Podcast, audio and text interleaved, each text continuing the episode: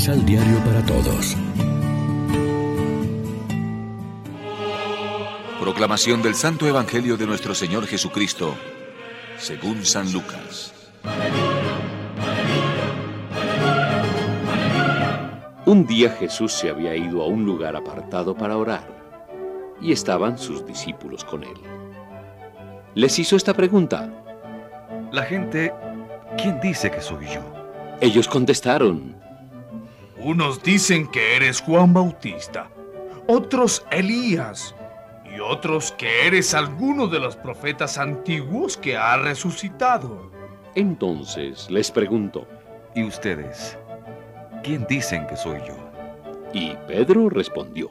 Tú eres el Cristo de Dios.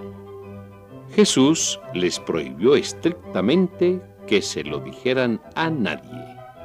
Les decía, porque el Hijo del Hombre tiene que sufrir mucho y ser rechazado por las autoridades judías, por los jefes de los sacerdotes y por los maestros de la ley.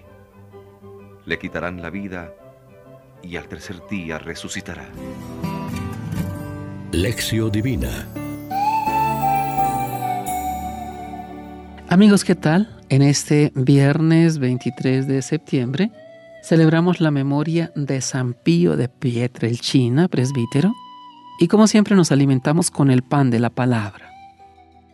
Como los discípulos, esa es la pregunta personal de Jesús a cada uno de nosotros.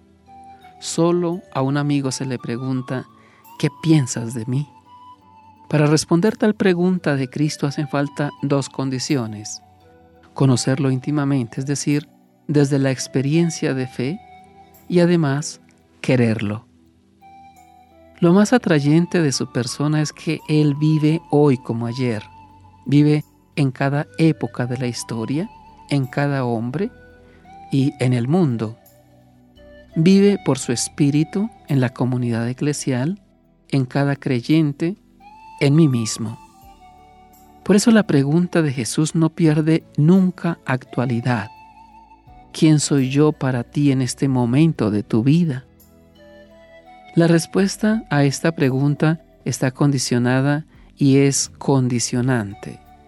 Está condicionada primero por nuestra propia fe más o menos adulta, segundo por nuestra práctica religiosa más o menos asidua y tercero por nuestra propia estructura psicológica con sus preocupaciones vitales y sus centros de interés que no son los mismos en las diversas etapas de la evolución personal, infancia, juventud y madurez.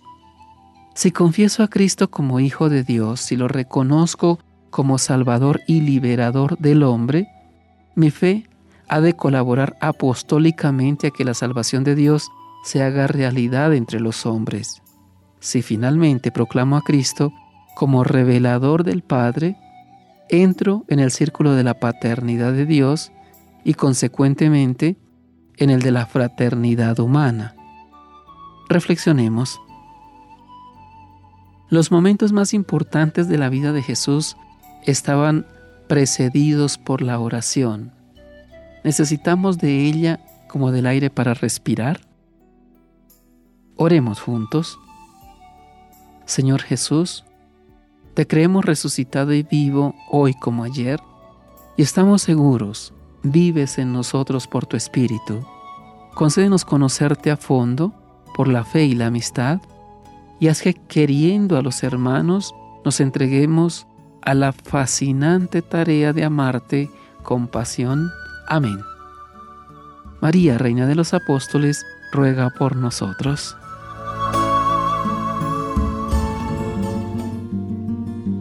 Complementa los ocho pasos de la Alexio Divina adquiriendo el emisal Pan de la Palabra en Librería San Pablo o distribuidores. Más información www.sanpablo.co